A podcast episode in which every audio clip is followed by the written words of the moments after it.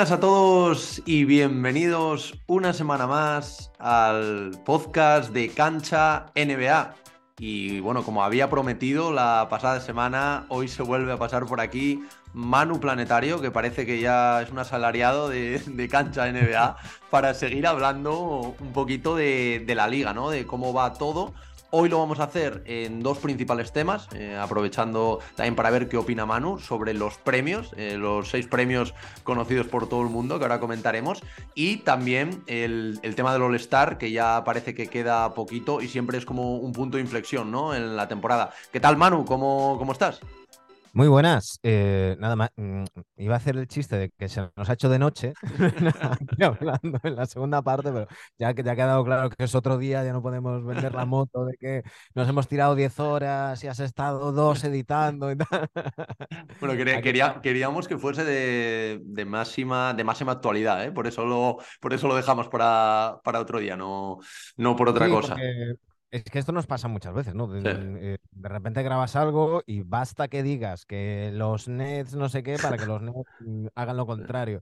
Entonces, claro, si, si dejaba más, más tiempo, pues eh, siempre llega la actualidad para atropellarnos. Sí, no, no, sin duda. De hecho, hoy, hoy por la mañana que me he puesto a actualizar estas estadísticas que, que había preparado, Mm, habían cositas que, habían cambiado bastante, incluso, por supuesto, puestos entre, entre equipos, lo que tú comentabas de los Nets, pero, pero bueno, vamos a, vamos a empezar a, comentar, Manu. Y si te parece, vamos a empezar por, por los seis premios, ¿no? Estos seis premios que, que, son un quebradero de cabeza siempre, porque, bueno, al final es muy complicado. No siempre, como ya comentamos el otro día, se acierta, o, parece, por, por lo menos para nosotros, que se acierta con ello. Pero es que este año, mm, no sé cómo lo ves tú, Manu, pero en general, en bastantes premios, a día de hoy está muy abierta la lucha, ¿no? Que quizás otro año no, no estaba tanto.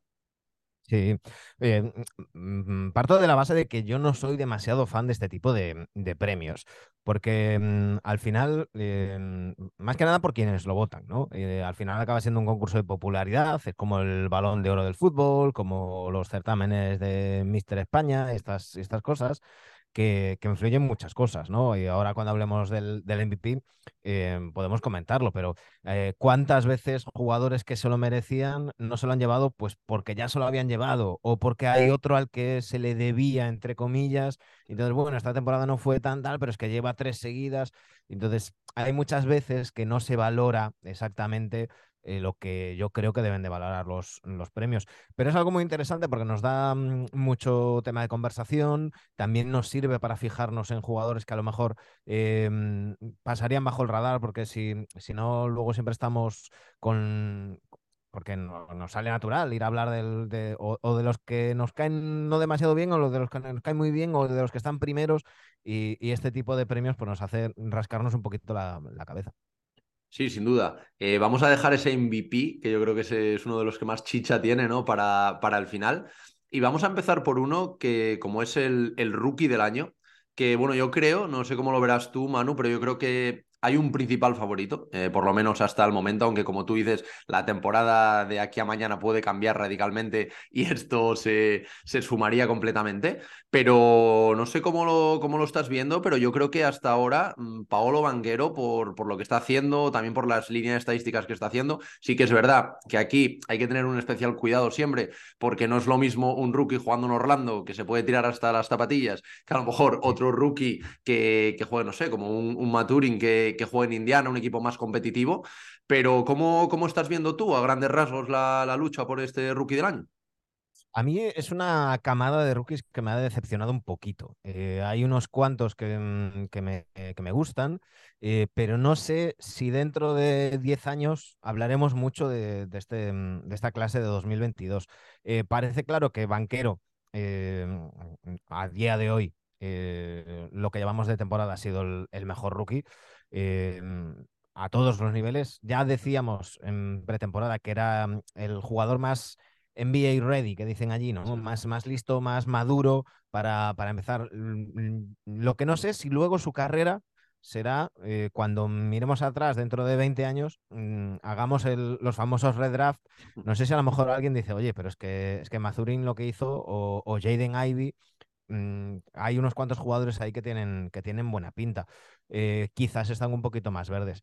Mm, lo de banquero, tú lo decías, eh, no es lo mismo llegar a un equipo como los Magic, que ya no solamente que sea un equipo que no tiene presión por ganar y no sea competitivo, sino que esas primeras fases donde están ahora mismo otros equipos ya las han quemado. Este equipo ya tiene, ya tenía a los Wagner, eh, los eh, Sachs, los Fulls, los eh, Anthony, por ejemplo, también. Eso, estaba pensando en Cole Anthony y no me salía, no me salía el nombre, ¿no? Es decir, ya había una base, Bol está ahí también, ya había una base, entonces mm, siguen con el entrenador del año pasado. Están yo diría que, en el siguiente pasito, ¿no? De cuando hay una reconstrucción, primero mm, tiras todo, luego empiezas a, montar tus piezas y después ya las vas complementando, ¿no? Yo creo que el siguiente paso de los, de los Magic es competir un poquito más y hacerse con algún agente libre que, complemente esa, mm, esa, plantilla mientras maduran los, los, jóvenes. El caso es que Banquero ha caído en un sitio ideal. Es decir, yo creo que si Banquero estuviera en Houston, Em, quizás no tendría el mismo impacto. Porque, ¿Por qué? Porque, y, esto lo digo para hablar también de Jabari Smith, ¿no? Que también es un jugador un año, más joven, al que le está costando un poquito más y que tiene de compañero de equipo a, dos tíos que, vamos, se, se, tiran hasta las zapatillas como, como son Green y, Porter Jr., ¿no? Eh, es distinto, es distinto.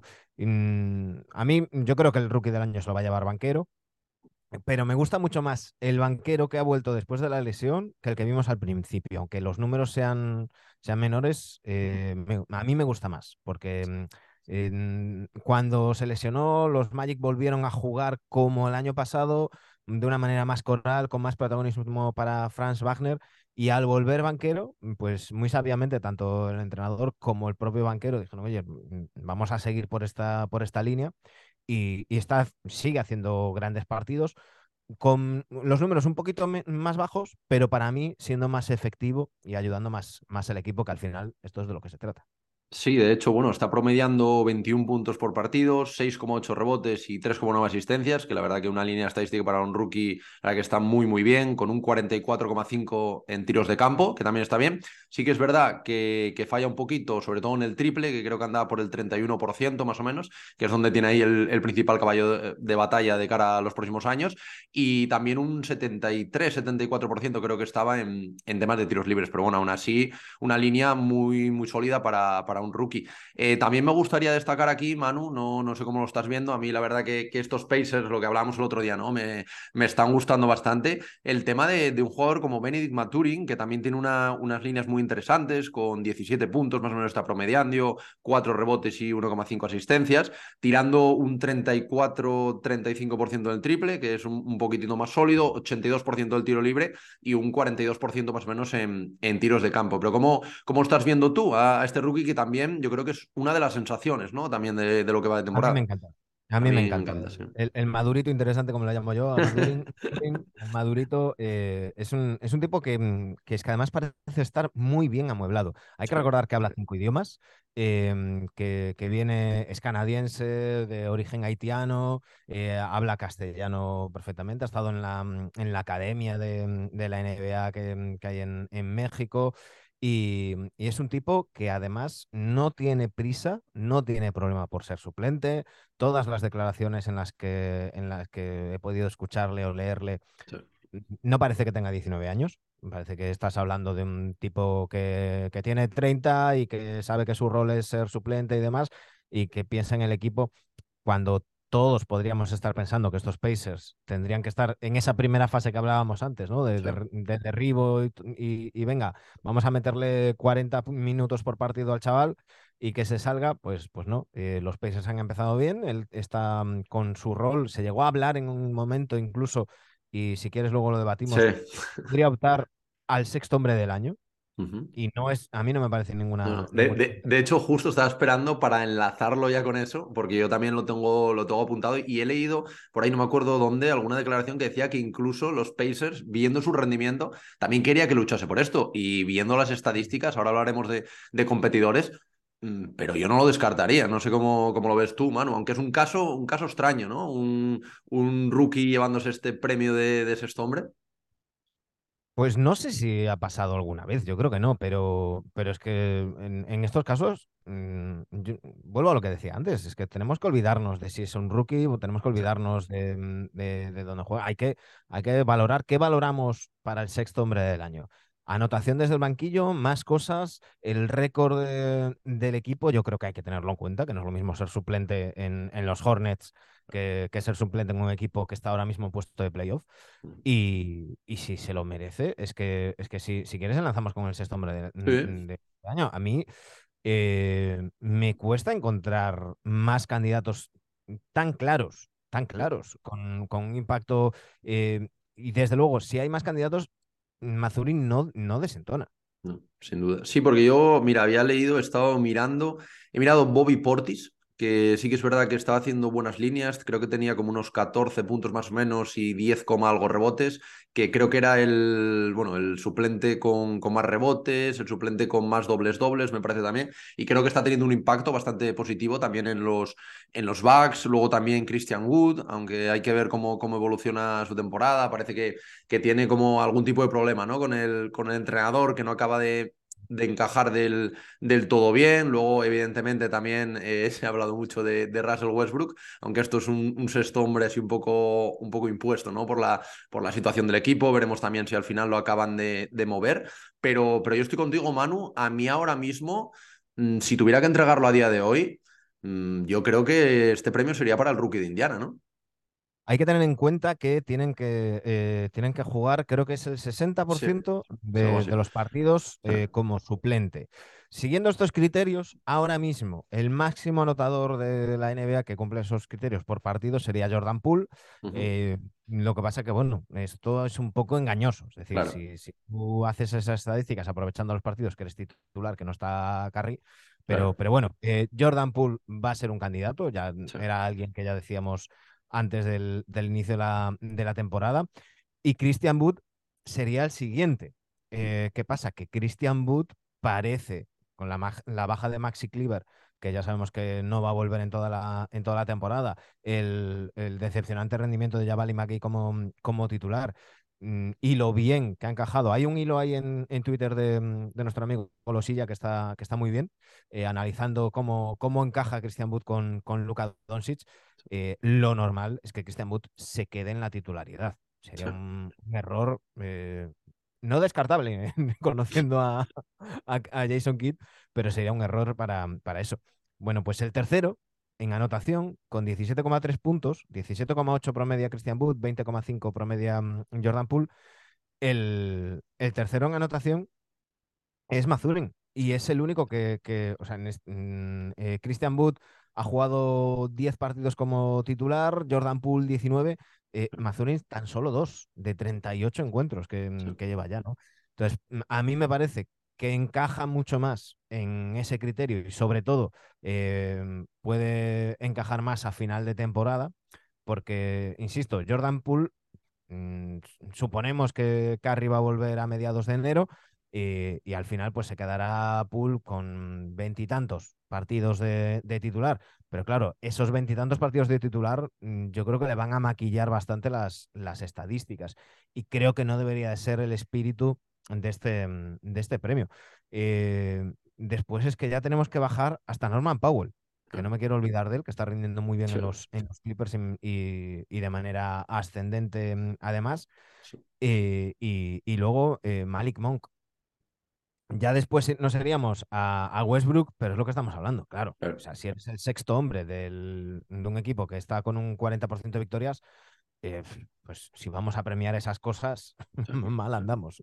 Sí, sí, sí. De hecho, mira, Norman Powell se me había olvidado y fue, yo creo, la, la predicción que hice yo porque pensaba que iba a tener un buen impacto, bueno, de hecho lo, está teniendo. Lo que pasa que, bueno, el Scami, por ejemplo, Mazurin, mira que ya me gustaba, pero está teniendo un impacto muy, muy superior al que, al que yo me esperaba. Y ahora comentabas, Manu, em, el tema de, que, de ver cómo, cómo se ven estos premios, ¿no? Que a veces parece como que no se sabe muy bien qué se premia. Y yo creo que el siguiente premio que quería comentar contigo, como es el, del hombre más mejorado, el del MIP, tiene, tiene, ese problema, ¿no? O por lo menos parece en, en los últimos años, porque parece que, que el concepto ¿no? de, de, este premio ha cambiado antes yo creo que cuando se creó mm, estaba más concebido como para estas quizá terceras espadas que pasaban a ser segundas, que tenían un, gran impacto. Y ahora, las últimas temporadas, estamos viendo como este premio, como por ejemplo el caso de, de Yamorán, se lo llevan ya, mmm, no estrellones quizás, pero sí estrellas dentro de lo que cabe consagradas dentro de, de la NBA, ¿no? ¿Cómo, ¿Cómo, ves tú esto, mano? Eh, es que mm, es, estos premios, igual que el premio que han, que han puesto esta temporada nuevo del, del, jugador Clutch, y, sí. que eh, a mí póngame usted reglas, eh, sí. señor Silver. O sea, póngamelo masticadito, que, que lo necesito masticadito. Eh, sí, sí, porque además aquí mm, cómo valoramos, ¿no? Eh, puedes mejorar mucho tu juego y que no se refleje en las estadísticas. Puedes eh, tomar mejores decisiones, perder menos, menos balones. Eh, si, si, tú metías 20 puntos por partido, sigues metiendo 20 puntos por partido, pero pasas de 5 pérdidas a 2, eh, a mí eso es una mejora mmm, impresionante que se suele reflejar en, los, en, los récords de los equipos, ¿no? Eh, pero mientras nos lo pongan así, pues tenemos que ir, mirando. Eh, yo, mi baremo para esto, como, el señor Silver no nos lo da, pues cada uno aplica el suyo. Mi baremo para esto es a, mmm, tener en cuenta el, paso que da, que da el jugador, ¿no? Si, si da ese paso adelante de um, cambiar de categoría, por decirlo de alguna manera, ¿no? Pues un, un jugador suplente que, um, que eh, consigue ser titular y mejora muchísimo sus, sus, números, un jugador que era un jugador normal de rotación y pasa a ser un All-Star, un All-Star que pasa a pelear por el MVP, aunque yo ahí mmm, encontraría otros, otros temas. Yo creo que el, el eh, Morant, que hizo muy bien dando solo a Desmond Bain el año pasado, sí.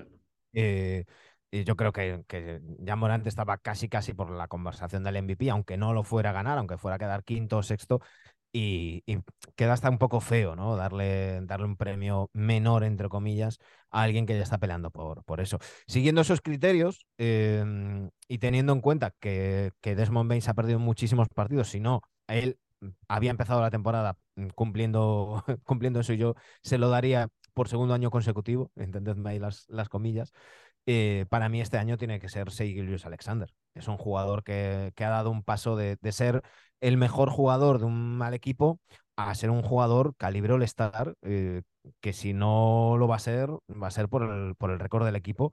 Eh, y va a tener, y va a haber gente en el All-Star de equipos con récords similares o peores, ¿no? Mm, la, la, evolución que ha hecho mm, Seigilius Alexander a todos los niveles, ya no solamente que haya pasado, mm, déjame mirar la chuleta, creo que pasó de 20 y pico a 30, a 30 sí. puntos por partidos. Mira, pues de 24,5 a 30,8 puntos por partido, eh, de 1,3 a 1,7 asistencias, perdón, de 5,9 a 5,8 asistencias, de 1,3 a 1,7 robos. Eh, ha bajado un poquito en, en, rebotes, pero es que también ha mejorado, ha mejorado sus, sus porcentajes, tanto de, mm, de, tiros de campo como de tiros de tres, como de tiros libres, que andaba siempre rondando el 80, está en el 90% en esta, en esta temporada.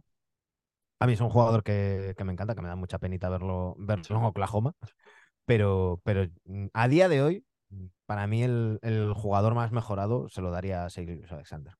Bueno, se habló también de, de una posible salida a Toronto, ¿no? Él, él siendo de allí también no, no, estaría mal verlo en un equipo como, como los Raptors, que, que bueno, eh, pueden estar mejor o peor, pero bueno, es un equipo que, que compite, ¿no?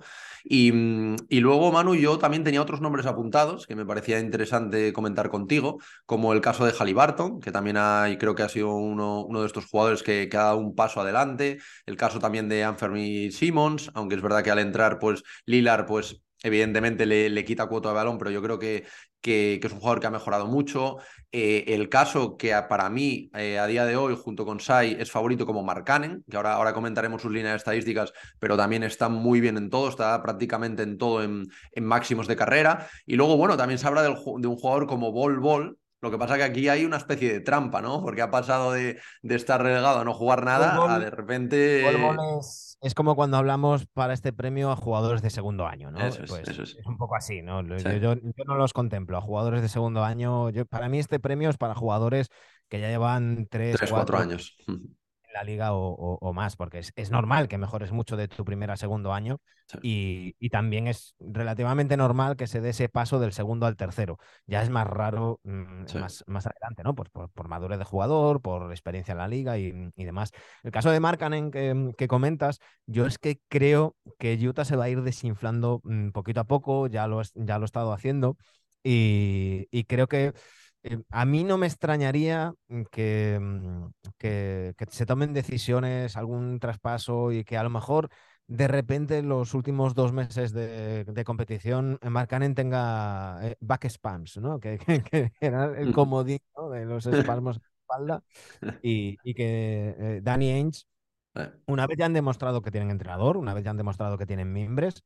eh, oye, mira, aquí vamos a, competir, pues mm, lo hemos hecho y lo hemos hecho bien. Si hay algún agente libre o si mm, llamamos a alguna puerta para algún traspaso, le puede gustar a los jugadores este destino, pues una vez hecho esto, venga, vamos a, intentar eh, subir un poquito en el, en el draft que aunque parece que, las, que la ronda de Timberwolves va a ser buena, pues también la propia intentarlo, ¿no? Em, y creo que eso le puede restar un poquito mm, de, opciones. Lo mismo con, con Shea, lo que decíamos, va a estar ahí, va a estar eh, ahí donde esté el récord de los, de los Thunder. Y tú mencionabas quién yo creo que se lo va a llevar, porque claro, te he dicho a quién se lo daría yo, pero yo creo que se lo va a llevar Tyrese Halliburton. Eh, lo que pasa que en el caso de Tyrese Halliburton, mm, déjame mirar la, chuleta, pero mi sensación no es tanto de... De, mejora en cuanto a números. Sino es, es verle... Sensación, sensaciones sobre la pista, sí, es, la, clave, yo creo. Eso es. El día de fin de año, mira, estoy viendo aquí, claro, em, él pasa mm, la temporada pasada de los números en Indiana, ¿eh? de 17,5 puntos a 20,7. Eh, ya la temporada pasada en Indiana promedió 9,6 asistencias a 10,1 Em, ha bajado lo que te decía antes de, las pérdidas, baja de 3,2 a 2,7, esa media pérdida por partido también, también se, mm, nota. Mm, y, y, más allá de eso, porque los números, mm, bueno, es que tampoco hay tanto cambio, es que la sensación, es que, es que tú lo ves jugar ahora a Tyrese Halliburton y parece un tío que lleva 10 años en la liga. El, día de fin de año, eh, poco antes de las uvas, estaban jugando contra los Clippers y entre Kyle y Halliburton se meriendan a los Clippers, con Tyron Lue que termina absolutamente inoperante, pero es que Halliburton se echa a su equipo a la espalda frente a un Paul George que llevaba cuarenta y tantos puntos y, gana el partido el solito en los últimos minutos como si fuera un veterano de toda la vida. No, no, sin duda. De hecho, para mí, esto iba a decir que era, yo creo, el gran favorito. Yo creo, no obstante, que si Marcanen pudiera continuar con, con la línea de estadísticas, sí que lo podría pelear, porque mira, tengo por aquí, como dices tú, la, la chuleta pasa de 14,8 eh, puntos a 23,1, de 5,7 rebotes a 8,2, de 1,3 asistencias a 2,1. Y luego la gran mejora para mí son los porcentajes, de 44% a 53% en tiros de campo y de 35,8% en triple a 43%, que esto ya es un, vamos, un tirador muy, muy sólido dentro de, dentro de la NBA, pero, pero sí que creo que también puede haber alguna, alguna cosilla, algún movimiento ahí en, en Utah que acabe desestabilizando todo eso. Eh, vamos, mm, yo si tuviera que poner la mano en el fuego lo pondría por eso y creo que al final por eso se lo puede llevar Halliburton, que a mí personalmente sería el que más me me, gustaría que eso lo llevase. No, y además es un, es un jugador de un equipo que está en, ahora mismo en, puestos de playoff, es un jugador eh, que, es, que es un fan favorite, es, un tío que le encanta. Yo no conozco a nadie que, que, diga, no es, que no me gusta Halliburton, o es que me cae mal Halliburton. Es un tío que tiene las dos cosas. Es un tío que mm, su manera de jugar gusta, porque siendo un anotador no es, no es egoísta. Ahí están esas más de 10 asistencias por, por partido.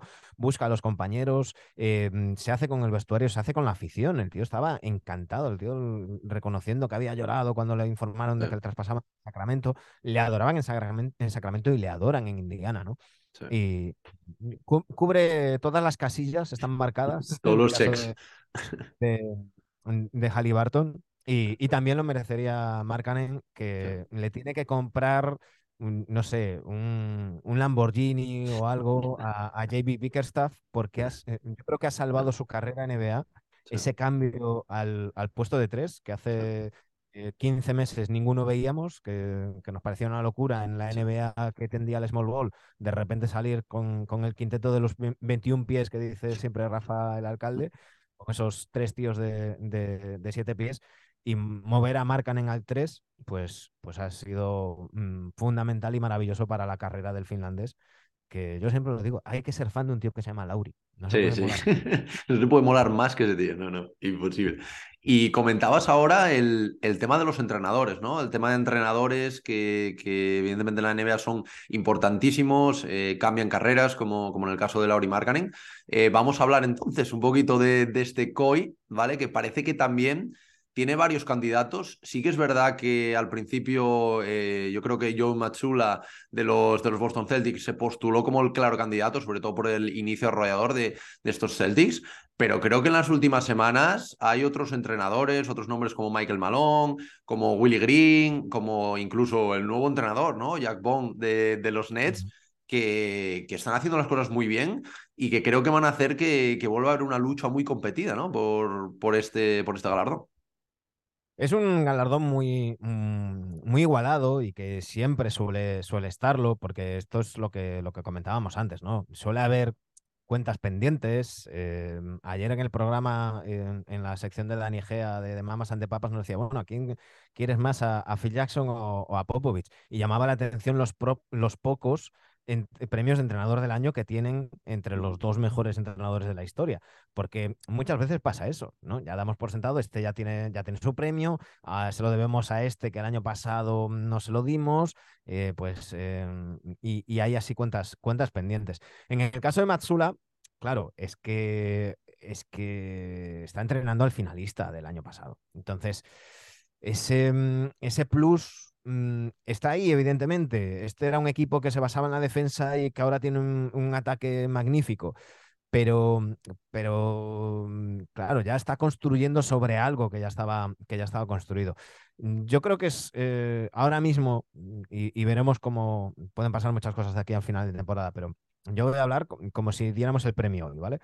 Eh, el caso de Jackie Bone es, algo que, llama la atención. Son 12 victorias consecutivas de los, de los Nets em, y, algo que es difícil, que a veces es difícil hacer las cosas más simples. Em, sin entrar en el caso mm, o, nulo caso en este caso que le, que le hacía Kyrie Irving a Steve Nash. Em, Steve Nash, Steve Nash buscaba un ataque mucho más elaborado, con, con, más jugadas, con más bloqueos. Y, y en el caso de Jackie Bond, ha ido a lo simple. Oye, vamos a ver lo que, qué sabemos hacer. Tú sabes manejar la bola, tú sabes anotar. Pues venga, Kairi, tú maneja la bola. Kevin, tú anota. Em, mm, mm, Simmons, venga, intenta no molestar mucho.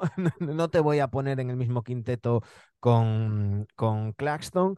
Y en lugar de tener mi quinteto titular y mi quinteto suplente, voy a ir moviendo las piezas para que eh, no quedarme con todos los suplentes en el, en el banquillo. También es verdad que eh, en, cancha, perdón. También es verdad que eh, con la llegada de Jackie Van ha coincidido que se ha recuperado Joe Harris, que se ha recuperado Burbuja Warren, que mm, eh, ha habido ciertos jugadores que han empezado a rendir mejor.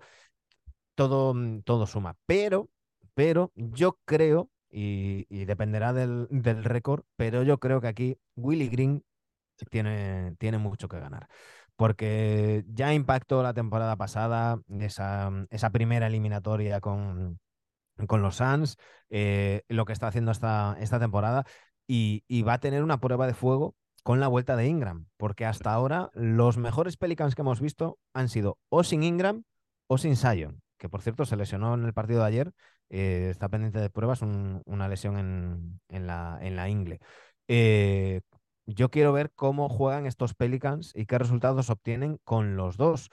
Y, si siguen ahí arriba, yo creo que, un equipo que era de play-in, que está ahora mismo tercero, pero que podía ser primero, ha estado primero y demás, mm, con un, con un cartel como, como es el que tienen los Pelicans, con esa figura mediática que es, que es con esa figura mediática que es Alvarado, que, aquí no somos conscientes, pero es que en Estados Unidos está siendo una locura. Las redes sociales, si uno mm, busca en Twitter Grand Theft Alvarado, o sea, es una, una locura, es un tío que, además a la comunidad em, hispanoamericana, él, es de origen puertorriqueño, de hecho juega con la selección de Puerto Rico. Eh, vamos, es, es, una, una locura. Y esas cosas también cuentan, porque al final los que votan son periodistas que, que están eh, muchas veces mediatizados, aunque no sea conscientemente, por la tendencia, las cosas de las que hablan. Y, hablamos mucho más de los Pelicans que de los Grizzlies, que hay a la chita callando, están ahí y, y Jenkins también se lo merecería. ¿eh? Sí, sin duda, sin duda. No, a ver, es que este, este premio es muy, muy difícil. Eh, yo también creo que a día de hoy por lo que tú comentabas, ¿no? Por, por el grandísimo impacto también que, que, ha tenido, por cómo cogió el equipo, cómo lo ha evolucionado y dónde está a, día de hoy, cómo está jugando y lo que tú comentabas también, sin una de sus grandes estrellas, que también esto, esto es importante, que puede que al final le venga mejor, ahora lo veremos cuando, cuando estén todos y veremos cómo, cómo sale la cosa, pero bueno, no, no deja de tener eh, un impacto tremendo, entonces yo en mi caso también se lo daría sin, sin duda a Willy Green.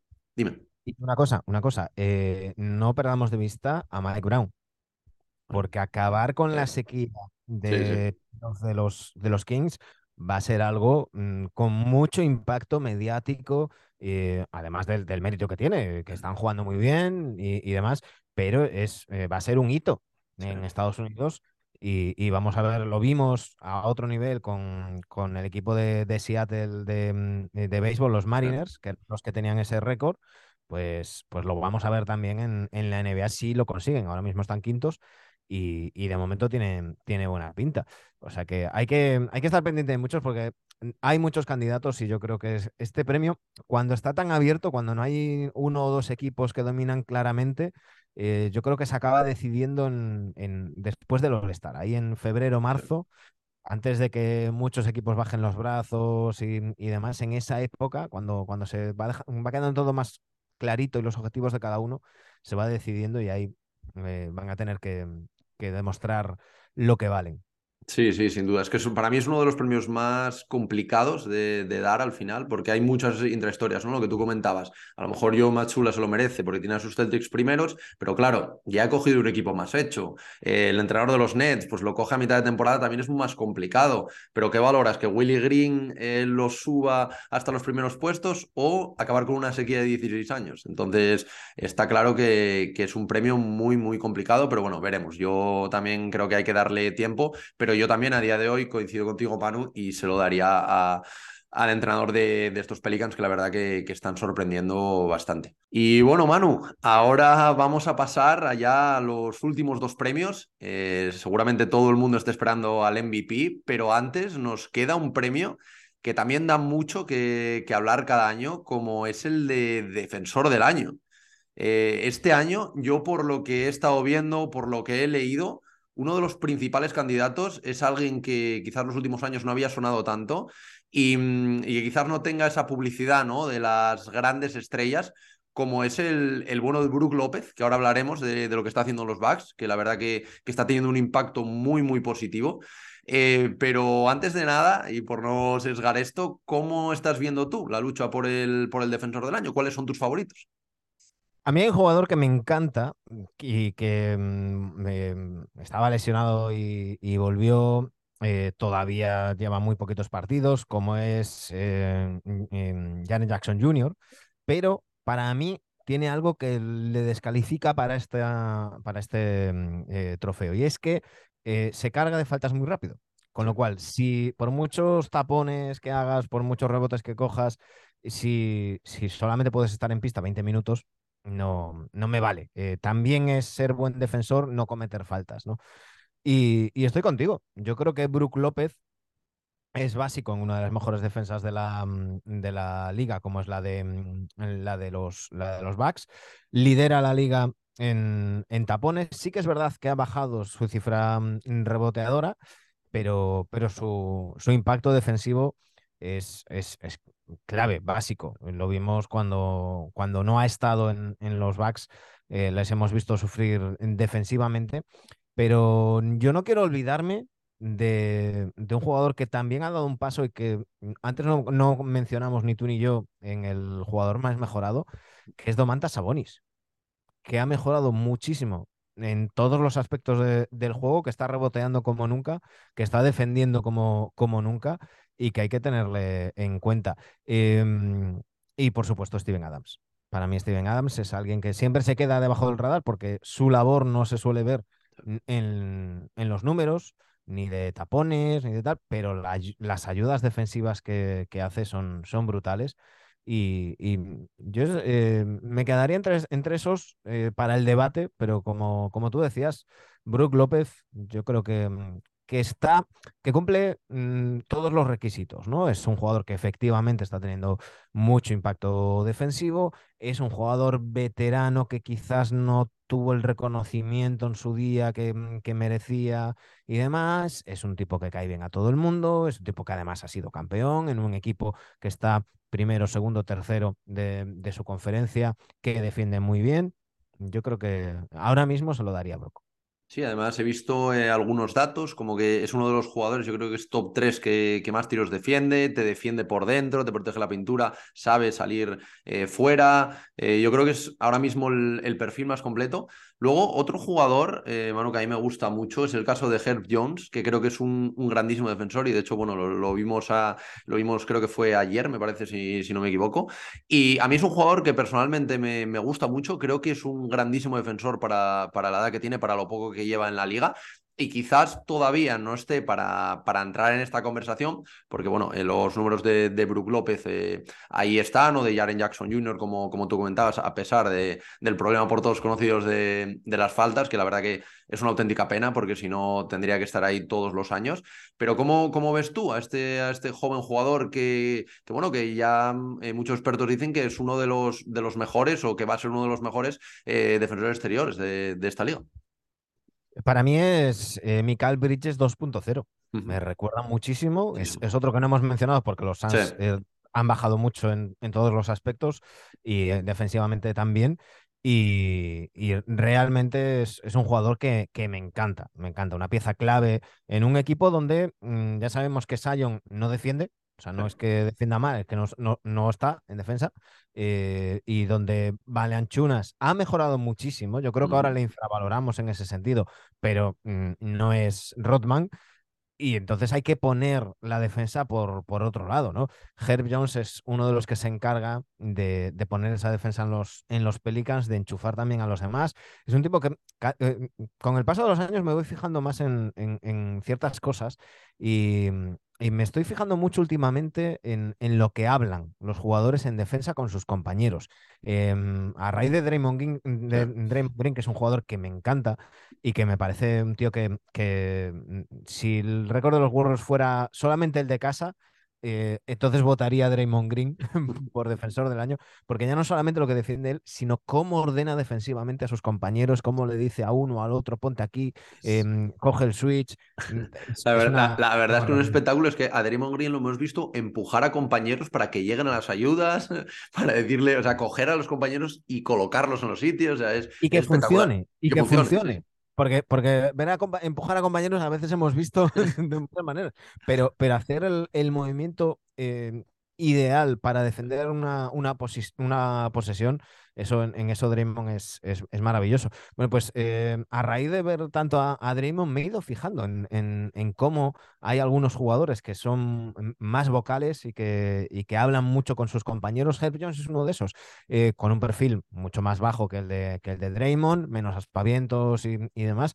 Pero si en una, en una posesión defensiva de los Pelicans nos fijamos en Herb Jones, igual que en Larry Nance, que es otro nombre que yo quería sacar a la palestra, eh, están continuamente hablando con sus compañeros y corrigiéndoles las posiciones defensivas. Y eso es algo que, se nota en, los Pelicans y que, agradecen sus, sus, compañeros. A mí es un jugador que me encanta. Sí, sin duda. A mí, sobre todo por, por, la juventud, porque le veo como muy maduro lo que tú comentabas, ¿no? No solo ya las estadísticas defensivas, los robos, las deflections que, que provoca, sino también ese lenguaje corporal que en un green es común verlo, pero es que, claro, estamos hablando de, uno de los mejores defensores como, como es Green de los, de los últimos años. Entonces, pues bueno, ver, ver veremos, pero, pero bueno, yo creo que hemos repasado los, los principales candidatos y a mí personalmente me gustaría que, un jugador como Brook López, lo que tú comentabas antes, un poco reconocimiento, ¿no? También no solo a, no solo este año, sino a una, a una carrera como, como la suya y que aparte lo que tú comentabas también, es un tío que, que no conozco a nadie que, que le caiga mal. Y, bueno, Manu, pues vamos ya al, último premio, eh, quizás el más esperado por todos. Yo creo que dado como está ahora mismo la liga, uno de los más complicados de, de pronosticar, porque parecía en un momento que quizá Tatum se destacaba un poco por encima de los demás, pero es que en las últimas semanas estamos viendo actuaciones monstruosas de, bueno, tenemos nombres, eh, por cierto, nunca olvidemos a Nikola Jokic, que parece que como ya ha ganado dos, es ah, que eso, no, se lo podemos dar, pero... Eso, es lo que te iba a decir. Eh, yo aquí me subo al barco de Daimiel, que el otro día decía que, que, como se le ocurra subir eh, media asistencia a Jokic y, y, los Nuggets estén ya no primeros como están ahora, sino entre los tres primeros, eh, a ver quién es el guapo que después de haberle regalado un, un MVP a Russell Westbrook con el único mérito de promediar triple doble apartando a sus compañeros para coger rebotes, eh, le niega el, MVP a Jokic. ¿Qué pasa?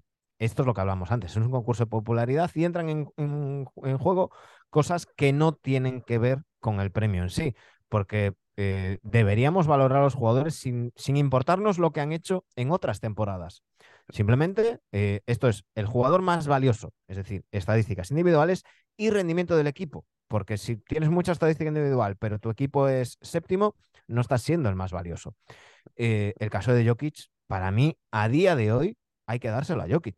Un tío que está promediando 26 puntos, rebotes, 9,5 asistencias, con un 61% de tiros de campo, tan solo en un partido en lo que va de temporada, no ha llegado al 50% en tiros de campo. Es una barbaridad. Es una barbaridad. Eh, mm, ¿Qué pasa? Que luego, lo que hablamos muchas veces, eh, el MVP se lo lleva uno, pero hay temporadas donde el MVP se lo merecerían varios. Y hacen temporadas de MVP. Ah, lo que pasa es que a veces hay otro mejor o hay otro que cae más simpático y, demás. Eh, porque has hablado de, de Tatum. Ojo a Kevin Durant. Sí, sí, no, no. O sea, es que tenemos, ahora iba a repasar estadísticas, pero por ejemplo, eh, Kevin Durant, ¿no? 36 eh, partidos, 30 puntos, está en máximos, eh, a ver dónde lo tenía por aquí, 6,8 rebotes, 5,5 asistencias, 56,4 en tiros de campo, que esto es una absoluta barbaridad, un 37% en el, en el triple, que tampoco está mal. Que sube a un 60 y pico desde el 5 de diciembre en esta racha de 12 partidos invictos. Con, tirando, eh, si tienes el dato ahí, creo que está tirando cerca de 5 triples por partido. Por partido, sí, por ahí creo que eran, sí. No es 5 o 6. No es Capela o Sion debajo del aro. No, no, no, no. Eh, que, tira, que tira muy lejos del aro este, este señor, que nos está recordando que, es uno de los mejores jugadores de, la historia y para mí, de lo que yo he visto, el mejor anotador. Luego además está defendiendo magníficamente, pero de lo que yo he visto, la, la facilidad anotadora el, es, como una navaja suiza. O sea, es que le da igual eh, penetrar a canasta, tirar de tres, mm, hacer mm, eh, pick and roll. Mm, es que le da igual, es que le da igual. Es una, es una barbaridad de, jugador que, que, si solamente eh, pensara en jugar al baloncesto, pues estaríamos hablando de un tío que estarían otros debates distintos. Sí, sí, sí, sin duda. De hecho, no sé si era Scotty Barnes, eh, creo recordar, en una, en una entrevista, me parece que era él, que le preguntaban por cómo, qué había sido más espectacular, ¿no? De, esta primera temporada, encima en, su caso con el, con el rookie del año, eh, y había dicho que intentar defender a, a, Kevin Durant, porque es imposible. O sea, decía, es que yo hacía todo lo posible, el tío sacaba la mano por encima y yo sabía que le iba a notar. Y es que da eh, tiene partidos y tiene rachas como la que tú dices desde el 5 de diciembre, tirando un 60%, que, y encima tirando un 60%, no un 60% abajo la canasta como si fueras un pivot, no, no, media distancia, desde el triple, viniendo, corriendo y parándose con su, su mítico triple, la verdad que es, es uno de los jugadores más, más espectaculares, sin duda. Pero es que luego, Manu, también he estado viendo otras estadísticas. Tenemos a Joel Embiid con 33,5 puntos, que ahora mismo creo que es el, el, máximo dentro de la NBA, 9,8 8 rebotes, 4,6 asistencias, tirando un 53% en tiros de campo. Eh, luego tenemos por ahí también a Stephen Curry, que sí que es verdad que ahora como, como está lesionado, eh, tan solo lleva 26 partidos, ha perdido bastantes partidos y esto le puede lastrar un poquito, pero es que estaba promediando 30 puntos, 6,6 rebotes, 6,8 asistencias, con un casi un 44% desde el, desde el triple. A Carry le lastraba el récord del, equipo. Yo, creo que yo en ese sentido soy muy exigente con dos criterios en el MVP eh, que creo que deberían de estar establecidos a la hora de, dar las reglas a los, a los que votan. Eh, uno es el tanto, el tanto por ciento de partidos jugados. No, no, no puede ser MVP jugando 50 partidos, como pretendían que fuera Joel Embiid hace, hace un par de temporadas. Y, y luego eh, el récord del equipo. Yo creo que, que para ser MVP tu equipo tiene que estar entre los tres, voy a ser generoso, cuatro primeros. Tener ventaja en primera ronda em, tiene que ser lo, suyo, porque es lo que decimos, lo que decía antes. Si, si tú haces muchos números, pero tu equipo es sexto, es que no eres tan valioso. Es que ahí hay calorías vacías. Es que mm, eh, aunque tú lo hagas muy bien, es que hay otros que, están, que son mejores, porque tienes varios equipos por, por delante de ti. En ese sentido, si nos fijamos en el récord de los equipos, Em, claro, es que eh, los Celtics están con un 70% de victorias con, con, Jason Tatum, los, los Nets están ahora mismo con un 67%, los Nuggets están con un 64, ¿no? Ahí estarían eh, Tatum, Durán y, y, Jokic. Si bien es verdad que casi todos los candidatos están por encima del, del 60%, eh, pues eh, ante Tocumpo, Yamorán, ojo a Donovan Mitchell después del partidazo. Eso, eso, te quería comentar también, porque está promediando casi 30 puntos, 29,3 puntos. Los Cavaliers son cuartos, que más o menos entraría un poco en lo que tú comentas de, mm, del tema de, de la ventaja de campo. Luego, ojo, también habría que meter a Luca, obviamente, que están cuartos los, maps, creo que iban, no sé si son seis o siete victorias consecutivas, creo. Entonces, por eso decía que estaba tan complicado, porque hay muchos jugadores muy buenos haciendo muy buenos números y dentro de esos cuatro, ¿no? Primeros puestos. yo, es que eh, Doncic, primero, creo que se lo va a llevar Doncic, mm, mm, por lo que hablamos muchas veces. Eh, parece claro que era el objetivo de los, de los maps, eh, que Iván lo ha, lo ha, dicho abiertamente. Y, y, parece que es el, objetivo de esta temporada, conseguir el, MVP para, mm, para Doncic. Y, luego, para mí, es que va a depender del récord del equipo. y sí, verdad, llevan seis victorias consecutivas, pero con dos partidos contra los Rockets, con un partido contra los Spurs, con un partido contra Lakers. Es decir, son seis victorias consecutivas que, por supuesto, Doncic ha estado fenomenal, que el partido de los 60-20, mm, no niego absolutamente nada de eso pero que hay que coger con pinzas una racha como, como esta, porque en el momento en que se tuerza el calendario, eh, es que ahora mismo con la igualdad que hay en la conferencia oeste, cuatro derrotas, mm, igual que estas seis victorias les han pasado de la décima plaza a la cuarta, es que cuatro derrotas te, pueden volver a poner noveno, ¿no?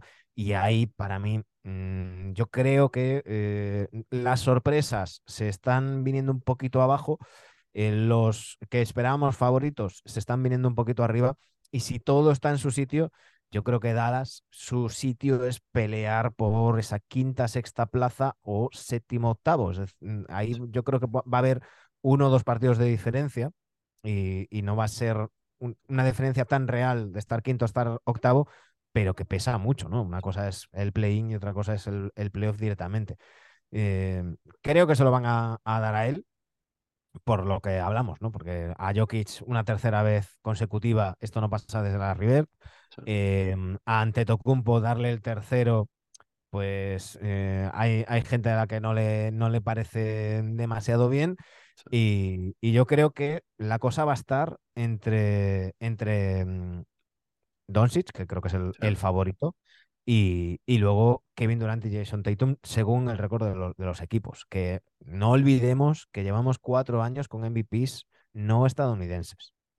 Entonces, a lo mejor interesa meter a un, a un Kevin Durant, ¿no? Por ahí a un Jason Tatum. Hay periodistas que votan que él va a interesar, mm, pues, eh, barrer para casa en ese sentido, en el sentido de, volver a reivindicar el, baloncesto de allí, venderlo a sus lectores y, mm, y, demás. Sobre todo, ya no tanto a alguien que cubra los Mavericks o que cubra, mm, sino a alguien que cubra, yo qué sé, en Arizona o en, o en Salt Lake, City pues también les van a querer vender un poquito el, muñeco de, allí. Sí, sí, sin duda. A ver, eh, es, lo que tú dices, ¿no? Va a depender 100% eh, del, del récord del equipo, pero yo eh, estoy contigo en, el, en que si se lo dieran hoy, yo creo que el récord del equipo y el impacto, yo creo que es que Nikola Jokic, sí que es verdad que también Doncic, es que ves los números, 34,3 puntos, 8,8 rebotes, 8,9 asistencias, con un 50% en, tiros de campo, y si los Dallas Mavericks se mantienen entre los cuatro primeros, yo estoy contigo que, que se lo va a acabar llevando, pero bueno, no, no estaría mal, ¿eh? que, que después de... La temporada individual es de MVP. Pero es lo que hablamos. Igual que es de MVP la de Durant, igual que es de MVP la de, la de Tatum. antes hablabas de Curry. Eh, le preguntaban a, Steve Kerr, oye, ¿qué diferencia hay de este Curry con el que fue MVP de unánime? Y, y Kerr decía, 15 kilos, 15 eh, libras más de músculo. O sea, esa es, esa es la, lo que decía, ¿no? Em, yo insisto, si Nikola Jokic se le ocurre subir un poquito en asistencias y promedia triple doble con los Nuggets entre los tres primeros, a ver cómo me venden a mí que no le den el MVP después de habérselo regalado a Westbrook en el 17, creo que fue. Porque eh, eso, mm, ahí se desprestigió muchísimo el, MVP. Ahí empezamos a hablar de la posibilidad de que se le dé MVP a un, a un jugador en equipo que está sexto o séptimo. Eso antes era impensable. Sí, sin duda. Pero bueno, tendremos, tendremos debate ¿eh? hasta, hasta el final. Y bueno, Manu, eh, vamos a dejar para un poquito más adelante el tema del All-Star, también cuando ya tengamos los, los, primeros, eh, los primeros votos y ya pues haya avanzado un poquito más la, la temporada. Eh, y así, bueno, nos emplazamos para tener otra, otra charla de estas, que la verdad que me, lo he pasado muy bien. Espero que tú, eh, como siempre que te pones de gala con esa bata para venir a cancha NBA, también te lo, te lo hayas pasado bien. Y nada, oye, volver a agradecerte, Manu, tu, tu tiempo y tu amabilidad de, volver a pasarte por aquí, por cancha NBA. Siempre es un placer, ya sabes que, estoy como en casa y por eso estoy aquí con, con mi bata de casa de, de Spiderman. Y muy a, muy a gusto y cuando quieras, ya sabes que puedes contar conmigo. Un saludo a todos y un fuerte.